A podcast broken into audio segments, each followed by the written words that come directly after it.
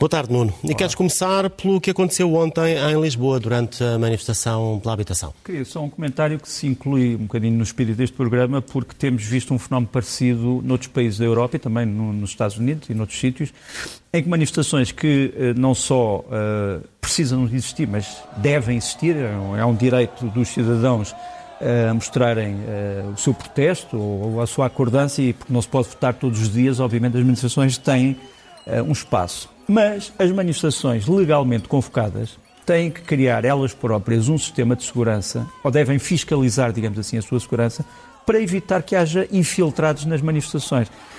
Nós já vimos em vários casos, em vários países, eh, como eu disse, da Europa e do mundo, que há grupos infiltrados nas manifestações que acabam por contrariar o próprio sentido da manifestação. Por exemplo, imagina uma manifestação a favor da habitação que destrói uma habitação, ou uma manifestação a favor do trabalho destrói um posto de trabalho, por exemplo, destruindo um pequeno café ou destruindo uma pequena, uma pequena empresa. Eh, portanto, esta, esta preocupação de as manifestações, elas próprias, serem responsáveis por aquilo que fazem, é, é extremamente importante e não pode ser minimizado. Mas é sempre um papel da polícia. O papel da polícia é um papel, penso eu, exterior à manifestação. Quer dizer, aquilo que se passa dentro da manifestação tem que ser da responsabilidade dos próprios manifestantes. Dos organizadores. Dos organizadores. E assim seguimos para as Nações Unidas. Uh, temos desde ontem a Rússia como presidente do Conselho de Segurança da ONU. Sim, como sabes, isso está a criar uma, enfim, uma, uma, onda de indignação por uma razão muito simples, é que a Rússia está envolvida uh, numa invasão que viola o direito internacional, sendo o Conselho de Segurança o garante do direito internacional e da segurança. Uh, e, portanto, há aqui, obviamente, uma contradição. É evidente que me podes dizer, uh, isto é uma rotação, é evidente, desde 1946 que há uma rotação mensal dos presidentes do Conselho de Segurança. Também pode dizer que o presidente do Conselho de Segurança não tem poderes, quer dizer, é no fundo um órgão, é no fundo uma função altamente representativa. Podes também dizer, por brincadeira, que isso se passou no dia 1 de Abril, dia das mentiras, e portanto veio a calhar, pode-se dizer isso tudo, mas a verdade é que neste momento o mundo continua uh, focado numa situação que é uma situação gravíssima, uh, que é uma situação que divide a comunidade internacional e que tem, entre outros exemplos, a violação de direitos humanos e os crimes de guerra, por exemplo, mostrados nesta imagem que não podemos mostrar uh, mais, uh, que simboliza o que se passou em Butcha. Uh, o que se passou em Butcha é algo extremamente grave para a civilização, já vamos falar sobre isso, mas gostava de dizer que ao mesmo momento, no mesmo momento em que há uma discussão sobre o facto da Rússia ser Presidente do Conselho de Segurança até ao fim do mês, coloca-se uma discussão sobre se é possível ou se seria possível retirar a Rússia, pelo menos temporariamente, da ONU enquanto durasse a invasão. É um assunto jurídico complicado, porque, no fundo, uh, teríamos que ir para o artigo 6 uh, eh, que fala da expulsão dos do, o artigo 6 da Carta da ONU que fala da expulsão de membros, mas a expulsão de membros só pode ser decidida pela Assembleia Geral. E tem que ser decidida pela Assembleia Geral em princípio, segundo uma recomendação do Conselho de Segurança. Ora, no Conselho de Segurança, como nós sabemos, a Rússia tem poder de veto. Portanto, há aqui uma espécie de um círculo vicioso que é muito difícil de ultrapassar, a não ser que se entenda que a Carta não exige uh, a recomendação uh, da, da, do Conselho de Segurança como algo obrigatório, que é uma mera uh, medida, digamos assim, de conselho e não propriamente uma ordem. Agora, o que há um outro problema jurídico que está neste momento em curso é que a, a, Ucrânia levantou o problema de saber se a Rússia entrou legalmente nas Nações Unidas. Porque a Rússia continua a aparecer nas Nações Unidas sob a designação da Carta de União Soviética, União das Repúblicas Socialistas Soviéticas. Quer dizer, os membros permanentes do Conselho de Segurança são definidos na própria Carta e incluem a União das Repúblicas Socialistas Soviéticas não e não propriamente a Rússia. Portanto, a grande questão é saber se a China, para entrar nas Nações Unidas precisou de uma resolução da Assembleia Geral, porquê é que a Rússia, para entrar nas Nações Unidas, não precisou também de uma resolução e bastou-lhe uma carta de acessão? Porque é preciso não nos esquecermos que a Rússia não se define a si própria como um Estado sucessor da União Soviética. Ela diz que é um Estado continuador da União Soviética. Isso ficou decidido nos protocolos de Alma-Ata que foram, foram assinados em 1991. Ou seja, a Rússia admite que eh, eh, tem todas as obrigações que tinha antes a União Soviética. Portanto, não é um novo Estado nesse sentido, quer dizer, que recolhe apenas algumas das obrigações e uh, ignora outras. E, portanto, todos acham que provavelmente o processo regular teria sido de haver um voto na Assembleia Geral para saber se a Rússia devia ou não entrar sob essa designação. Porque, como sabes, há outros países que também alegam ser uh, países sucessores da União Soviética, não continuadores, mas sucessores, desde a Geórgia, que por acaso não assinou os protocolos de Almata, até à Ucrânia. Mas é um processo jurídico que, eh, que, que é complexo e que foi livre, eh, até agora só levantado pela Ucrânia e que eu acho que está longe de resolução. Agora, o que está, o que nós sabemos, é que esta entrada no Conselho de Segurança não pode ignorar aquilo que vamos ver, que é, no fundo, o testemunho de mulheres de Bucha. Bucha é uma, uma localidade que, no fundo, fica, fica na periferia de Kiev elas ficaram, no fundo, reféns até à chegada das tropas ucranianas. Uh, denunciam uh, o clima de terror que se vivia naquela cidade, que era antes uma cidade exemplar de convívio e que impedia as pessoas de falar, impedia as pessoas de se mover, impedia as pessoas quase sair da sua própria casa. Portanto, no fundo, temos uma população sob chantagem. Isto vai também fazer parte uh, de um processo que está em curso no Tribunal Penal Internacional, mas seja como for, é paradoxal, é, eu até diria, algo sinistro que o chefe, uh, o atual presidente do Conselho de Segurança, seja o representante de um Estado que se responsabilizou por, este, por isto que aconteceu aqui. E esta história de Bucha não é só grave por aquilo que se passou, é também grave pela ocultação. Todos nós sabemos que dias depois houve uma série de uh, versões de que isto não se tinha passado, tinha sido uma fabricação dos jornalistas, que tinha sido uma fabricação dos ucranianos, que as pessoas mortas nas ruas não eram ucranianos, mas eram russos e tinham sido trocados, que as pessoas não estavam mortas, que eram manequins, que as pessoas não estavam mortas, nem eram manequins, mas eram atores que depois saíam depois de terem sido filmados pela uh, comunicação social. Tudo isto provou, uh, obviamente, mentira. Descobriram-se as valas comuns, descobriram-se os cadáveres, descobriram-se e verificaram-se as identidades das pessoas, eram pessoas dali, e, portanto, não é só o crime em si, foi a ocultação do crime. E tudo isto, obviamente, está a levar a que o mesmo país que é presidente agora do Conselho de Segurança, esteja a ser alvo de uma campanha, movida obviamente pela Ucrânia, mas com muitos países a apoiar, de boicote aos Jogos Olímpicos, eh, e cujo cartaz aparecem aqui, se os atletas russos puderem entrar sem fazer uma declaração a dizer que condenam a invasão. Quer dizer, há neste momento um, uma tendência que diz, sim senhor, os atletas que, que queiram apenas ser atletas e que não estejam a pactuar com a invasão devem assinar uma declaração antes e deve ser dada publicidade a essa declaração. Porquê é que os ucranianos estão a insistir nisto? É que muitos dos atletas russos são ao mesmo tempo militares.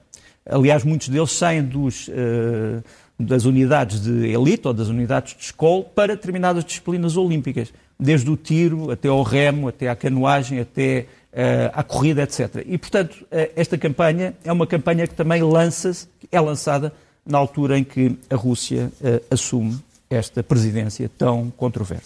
Com a guerra na Ucrânia, estamos a assistir a mudanças na NATO. A Finlândia e a Suécia agora a ritmos diferentes. Ritmos totalmente diferentes. Eu chamo isto os nascituros da NATO, quer dizer, no fundo são dois novos membros da NATO que já foram concebidos, uh, mas que ainda não nasceram.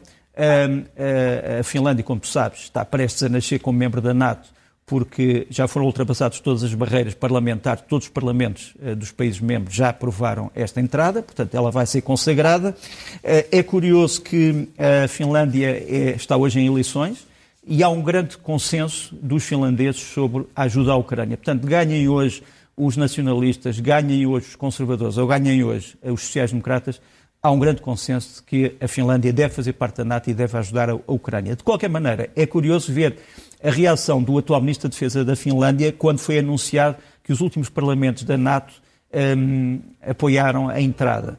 Ele é o representante daquilo que se diz ser o país mais eh, feliz do mundo, segundo se diz, uh, e reage com uma grande fleuma. Ele, no fundo, chega à casa, faz o seu café e depois escolhe, dentro das várias canecas que tem à sua disposição, a caneca que não é o de Boss, é a caneca da NATO.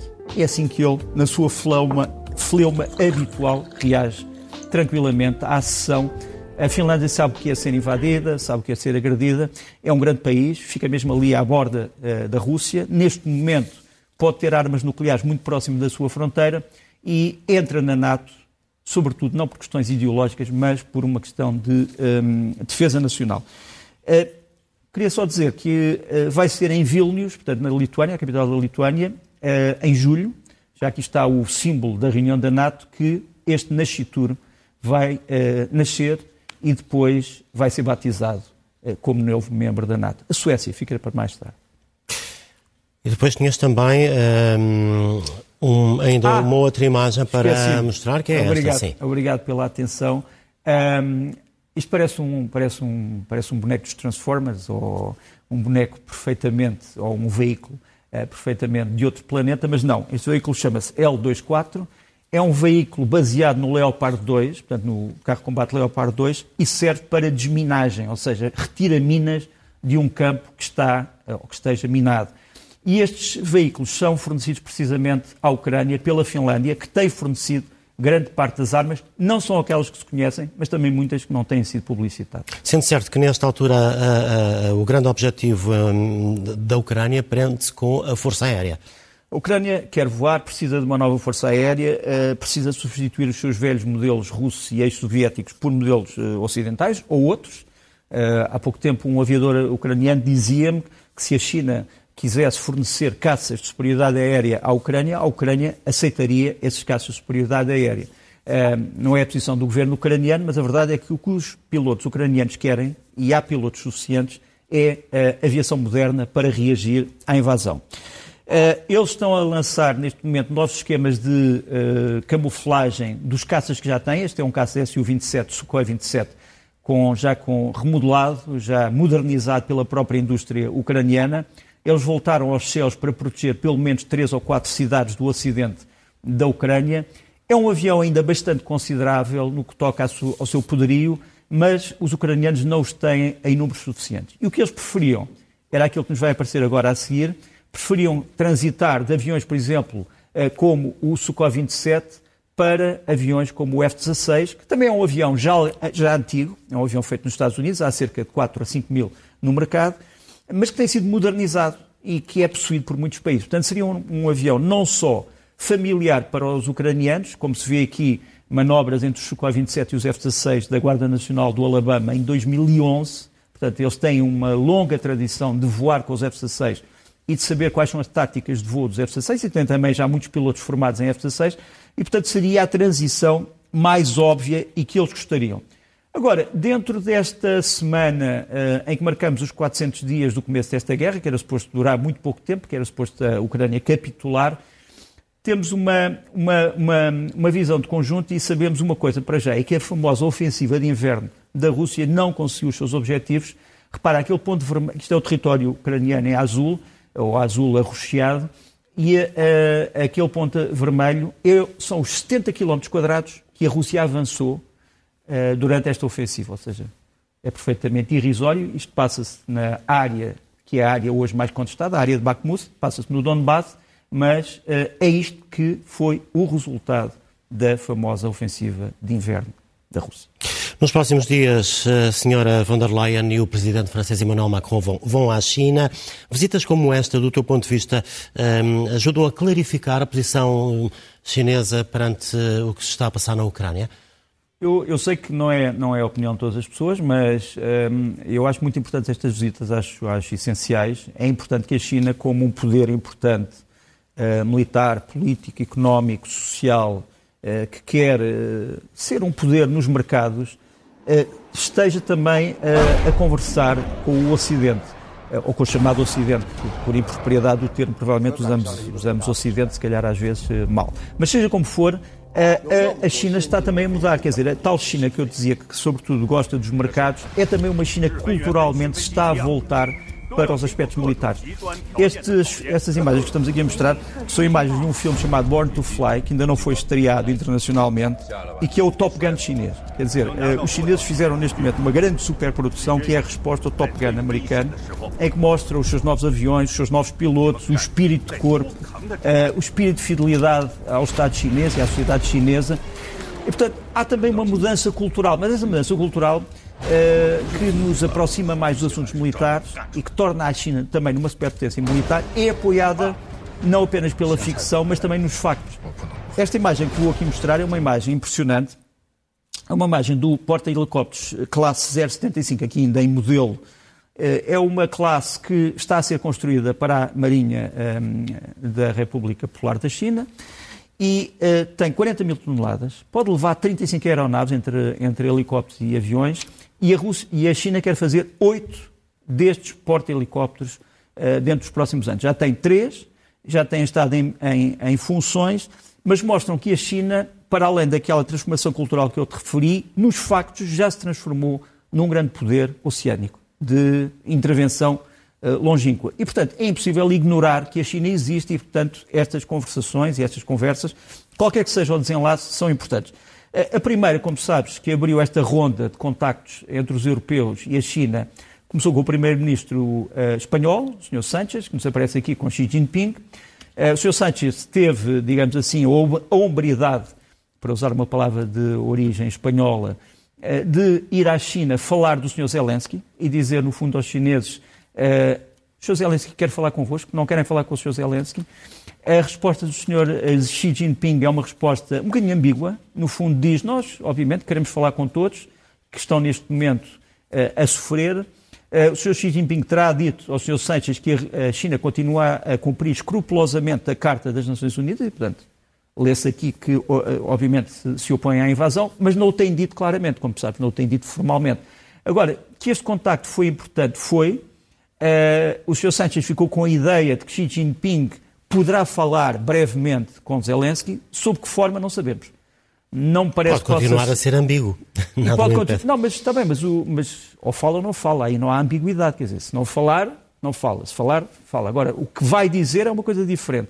Agora, eh, estamos ainda numa etapa de saber se vai falar ou não vai falar. Oficialmente tem sido ambíguo, eh, mas a ambiguidade, como sabes, é entendida sempre pelos dois lados de uma forma afetiva. Ou seja, a Rússia acha que a China está do seu lado. E a Ucrânia acha que a China também está em parte do seu lado. E, portanto, como eu digo, eh, o primeiro passo para eh, clarificar tudo isto é realmente saber se os dois falam, se Zelensky e Xi Jinping falam ou não falam.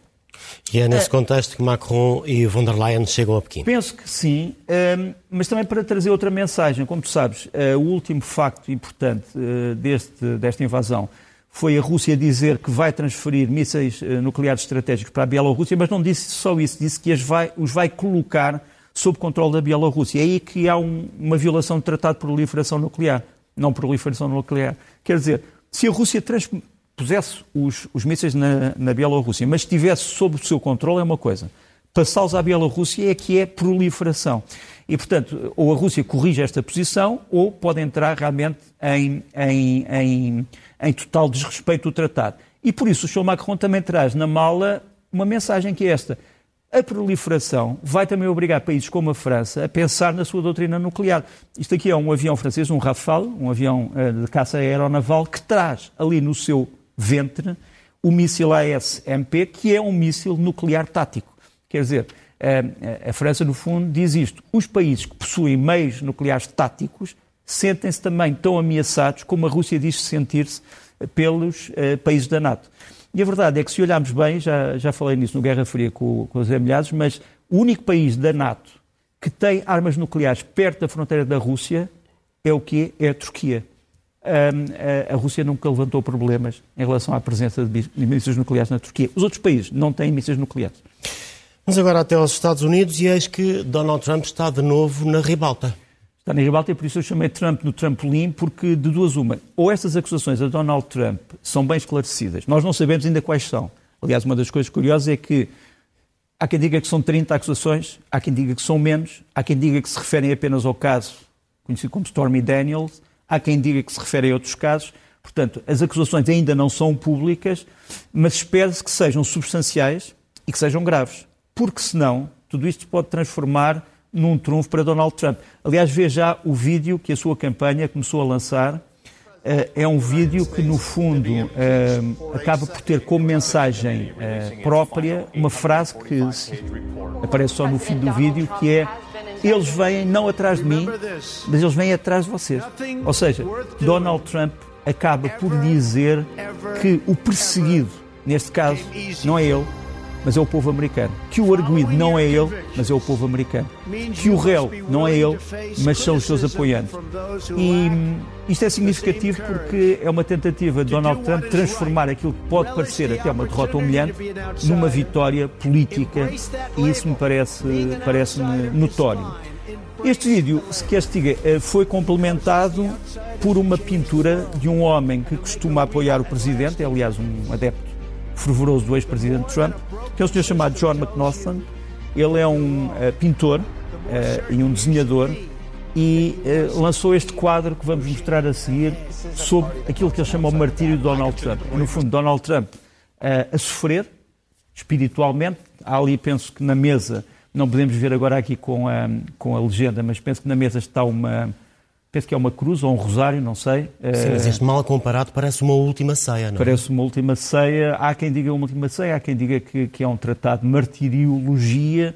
Uh, quem é que aparece ali? Os pais fundadores. Aparece Ronald Reagan, mas curiosamente aparece também John Kennedy, John Fitzgerald Kennedy, que é associado aqui, no fundo, à, à martiriologia. Também aparece ali Abraham Lincoln, aparecem várias figuras políticas uh, americanas que vieram da minoria, da minoria escravizada nos Estados Unidos. Mas eu penso que a campanha de Trump está neste momento nesta, nesta, neste tom. Primeiro, quer unir o Partido Republicano e que ele reconheça que as acusações a Trump são uh, mínimas, que não deviam ter levado a, uma, a, uma, a um processo judicial. Segundo, querem evitar maiores humilhações. E terceiro, querem que todas as pessoas que até agora atacaram Trump, uh, o filho de Bush, o próprio senhor DeSantis, venham dizer agora que, que, que, que, Trump está a ser injustiçado. Portanto, esta tentativa de unir o Partido Republicano em torno da sua uh, possível acusação é um fenómeno político que não pode ser esquecido. E, portanto, espera-se que o caso judicial sobre, contra Donald Trump seja efetivamente sólido, potente e que possa mostrar que a justiça funciona nos Estados Unidos. Voltamos a Portugal, onde esta semana duas mulheres foram mortas no centro ismaelita em Lisboa. E porque queres fazer algumas analogias, Nuno? Uh, repara, uh, um dos casos uh, é um caso em Nashville, nos Estados Unidos, do dia 27, depois no em 28 em Portugal. enfim, dois acontecimentos funestos quase com 24, menos de 24 horas de, de separação. Uh, eu primeiro, enfim, não gosto de trazer casos pessoais para, para, para este programa, mas, mas uh, conheço bem uh, o líder, da, o representante diplomático da comunidade do Imamato um, em Portugal, o comendador Nazim Ahmad e a sua família, e tenho que, tenho que lhes dar os meus sentidos pêsames. esta é a sede do Imamato em Lisboa, ali é o símbolo da, da associação ou da Fundação Focos, que tem feito um grande trabalho de ajuda humanitária Repare, trata-se de instituições que não se põem nos bicos dos pés, não, não, não aparecem todos os dias nas passadeiras vermelhas, não, não querem grande publicidade, mas têm feito um trabalho notável. E as pessoas não se podem esquecer que este trabalho é feito essencialmente por uh, ismaelitas que são portugueses não só, há muitos não só há muitos dias, não só há muitos anos, não só há muitos séculos, mas que são portugueses, alguns deles, uh, praticamente desde a altura em que Portugal começou a relacionar-se com outros países do mundo. Não se trata aqui de uma comunidade que tem que se integrar ou não integrar em Portugal, ela faz parte da própria história portuguesa e é bom que isso seja esclarecido.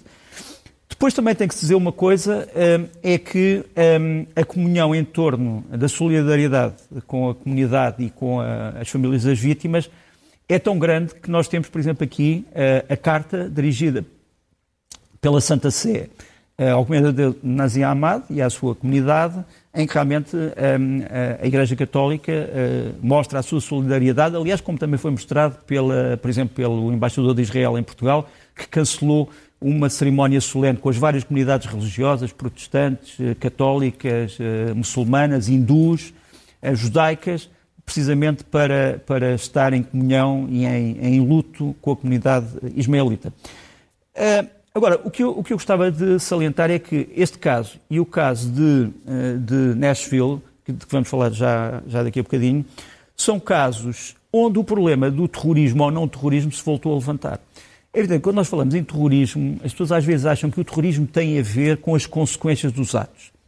Uh, mas a lei portuguesa, uh, o que designa como um, ehm, terrorismo, não tem a ver com o número de pessoas que morrem. Infelizmente, aqui morreram muitas pessoas nos dois atos não tem a ver, digamos assim, com as motivações ideológicas, mas tem a ver apenas com a característica dos atos.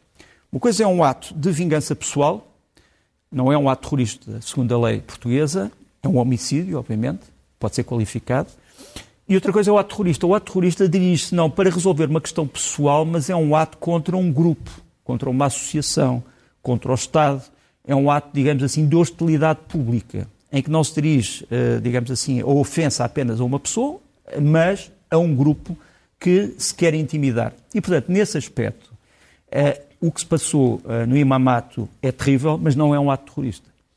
O que se passou nos Estados Unidos, segundo a lei americana, pode ser dependendo das orientações ou das motivações, porque a lei americana já pede a característica das motivações, enquanto que a lei portuguesa não pede. E aquilo que nós sabemos é que uh, há um manifesto que foi deixado pela mulher que, no fundo, matou uh, várias pessoas uh, e que, no fundo, atacou uma instituição onde ela própria tinha sido educada. Uh, nós temos aqui um dos, uma das cenas dramáticas tirada pelos polícias que, com as suas câmaras pessoais, puderam filmar tudo o que se desenrolou. Portanto, a pessoa em causa está ali naquele círculo cor de laranja. Ela disparava para a direita, ou seja, para os polícias, a partir do, de um dos andares do edifício e disparava para os polícias que se encontravam a confrontá-la. Aparece-nos ali uma imagem do, do Shining, do Stanley Kubrick, porque esta pessoa era também uma ilustradora e ter-se ter baseado em alguns dos demónios interiores que aparecem no Shining. Mas não vamos culpar o cinema por esta orientação. Obviamente que estamos aqui perante uma pessoa que tem uh, um problema e que uh, compreender este problema não pode querer dizer desculpar o problema. Quer dizer, uma coisa é nós compreendermos porque é que as coisas passaram, outra coisa é desculpar o ato. E nos Estados Unidos, infelizmente, algumas organizações confundiram o compreender o ato com o desculpar o ato, que são coisas diferentes. Uma coisa, no entanto, que tem que ser dita é que há neste momento outra vez a discussão sobre as armas. Eh, vamos mostrar aqui na próxima imagem quais foram as armas que foram encontradas com esta jovem que uh, matou seus antigos colegas, seus antigos professores. As armas são armas semiautomáticas, mas de, de, potência destruidora, obviamente, uma pistola e duas espingardas. Um, essas armas, no entanto, não foram usadas contra o imamato. Contra o imamato em Lisboa foi usada uma faca. Portanto, eh, nós temos realmente a ideia de que apenas as armas de fogo matam, outras armas podem matar e pode-nos colocar o problema de saber se determinado tipo de armas brancas em Portugal deve ser fiscalizado pelos Correios, por exemplo, se for enviada pela internet. Como sabes, há muitas pessoas que compram, eu também compro, e provavelmente tu compras muitas coisas através da internet, ou através da Amazon e de outros. Muitas dessas coisas que muitas vezes são compradas são armas brancas. E a grande questão é: devem os Correios denunciar à Judiciária determinado tipo dessas armas antes de as entregarem ao destinatário ou não? É uma pergunta que fica aqui. E hoje eh, queres voltar à proposta de lei de programação militar? Quero. Um, hoje falamos do Exército. Uh, temos aqui uh, mais uma, um, um, quadro sobre o que é a lei de programação militar e quanto é que ela uh, destina ao Exército. Estamos a falar de uma lei que se vai projetar nos próximos 10 anos, portanto, quer dizer, as quantias que vão aparecer aqui são quantias a 10 anos. estamos a falar do 1,2 mil milhões de euros. Eh, é uma quantia que nos pode parecer apreciável, mas a 10 anos é uma quantia que se eh, enfraquece eh, ligeiramente ou muito, se quisermos assim. Repara, apesar de ser uma quantia mais pequena do que aquilo que o Governo vai gastar com a Marinha e com a Força Aérea, é uma quantia que nos pareceria substancial se se aplicasse apenas a um ano. Mas, como eu disse, vai-se aplicar a 10 anos. Uma coisa importante é, e positiva penso eu, é que mais de metade ou cerca de metade deste dinheiro, se pudermos ampliar outra vez um bocado, vai ser gasto em meios operacionais de combate e, sobretudo, na famosa Brigada de Forças Médias. Agora, se nós formos ver, por exemplo, o dinheiro que vai ser gasto uh, em reservas de guerra, por exemplo, munições, granadas, mísseis, etc., pode contestar que 90 milhões em 10 anos seja muito. Repara, eu pus ali o preço, portanto, estamos a falar de 90 milhões em reservas de guerra em 10 anos. Qual é o preço, por exemplo, de 100 mísseis Stinger de defesa aérea? 12 milhões. Qual é o preço de 500 granadas Excalibur de 155 milímetros para obuses? 56 milhões. Portanto, como tu vês, eh, não é tanto dinheiro. Agora, uma das grandes estrelas desta lei vai ser esta plataforma que vamos mostrar aqui, que é o blindado Pandur. É um blindado uh, uh, que foi comprado por Portugal, depois de muita controvérsia e depois de um processo complicado de entrega aqui apresentado pelo Major, pelo Sargento Nuno Ferreira, penso eu. Eh, é um blindado que pode ser adaptado com muitos tipos de armas. É um blindado muito moderno, que permite, por exemplo, que eh, os disparos feitos por esta arma não tenham que expor o atirador, portanto, o atirador está dentro do próprio veículo. Pode ser equipado com mísseis carro-carro, portanto, terra-terra pode ser equipado com mísseis antiaéreos, é uma boa plataforma e, sobretudo, tem tido uh, sistemas de transmissões feitos em Portugal o que também é muito importante. Eh, e há outras plataformas da tecnologia portuguesa que podem ser adaptadas. E agora, não há leste ou oeste sem sugestões de leitura? Não há. E vou começar por falar de um livro uh, que saiu em 1971, foi reatualizado em 2000, uh, mas que é um livro importante, uh, de Alberto Franco Nogueira, que, como tu sabes, foi diplomata, depois ministro dos Negócios Estrangeiros, depois exilado, depois comentador político e depois um, um, um atento um, pensador da estratégia nacional portuguesa. Porquê é que eu trago este livro, As Crises e os Homens Agora, que é um livro essencialmente sobre aquilo que foi a construção de Portugal, muitas vezes sem as elites e contra as elites, e muitas vezes, apesar da traição das elites, trago este livro porque passam um, agora uh, 30 anos desde o falecimento de Alberto Franco Nogueira, e o livro é um livro importante, eu lembro-me de ter ouvido há uns anos Jaime Gama, eh, na altura Presidente da Assembleia da República, fazer um, um ótimo uh, trabalho sobre o pensamento estratégico de Franco Nogueira no Ministério dos Negócios Estrangeiros e é um livro que eu acho que devia ser, penso eu, reeditado. Depois, um clássico também menos conhecido, que é o de Juan Rulfo, um escritor mexicano, escreveu em 1955 este romance admirável chamado Pedro Páramo, que é o fundador, digamos, de certa maneira, do chamado realismo fantástico latino-americano.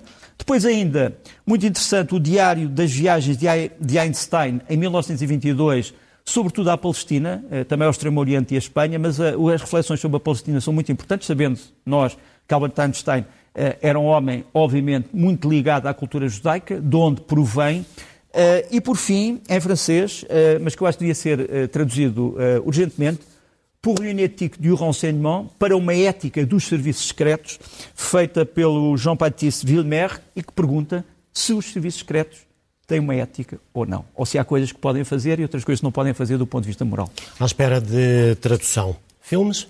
Filmes, trago-te A Chorona, que vai ser uh, estreado esta semana. É um grande filme do Jairo Bustamante, que é um, uma mistura de filme de terror, mas também de um filme político. Imagina uma ditadura uh, latino-americana uh, que cometeu atos genocidas contra o seu povo, é destituída, há um processo em tribunal.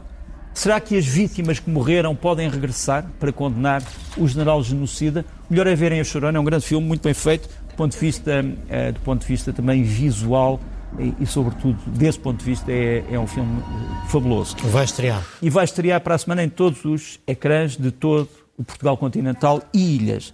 Gostava ainda de falar do Emily. O Emily é sobre a Emily. grande romancista britânica, muito enigmática, muito ainda desconhecida, que escreveu uh, O Monte dos Vendavais, Emily Bronte, eh, que escreveu O Monte dos Vendavais em 1847. Este é um filme que tenta romantizar um bocadinho os mistérios da sua vida. Está, também está muito bem feito e é uma, uma digressão fascinante. E tens ainda três sugestões musicais. Começo pelo Pedro Branco, eh, que nos traz balada, música tradicional, eh, boa poesia. Ele é o filho do José Mário Branco, é um nome incontornável da eh, música portuguesa.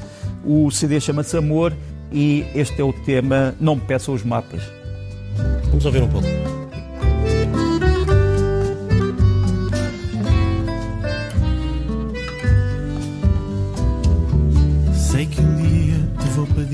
casamento numa praia da cor do nosso amor.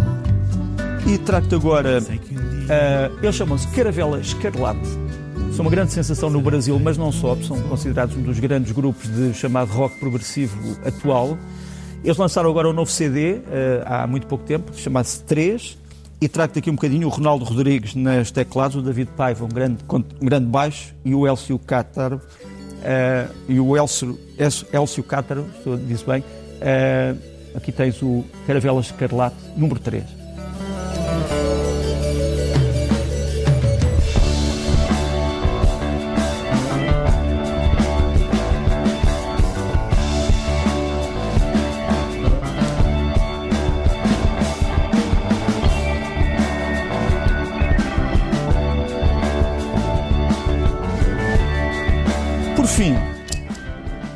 Música árabe, eletrónica, música de vanguarda, música repetitiva, música de dança, trance, são os Acid Arab, ou Acid Arab, que lançam Trois. Eles são um grupo francês uh, árabe francófono e trazem-nos uma música provavelmente inesperada.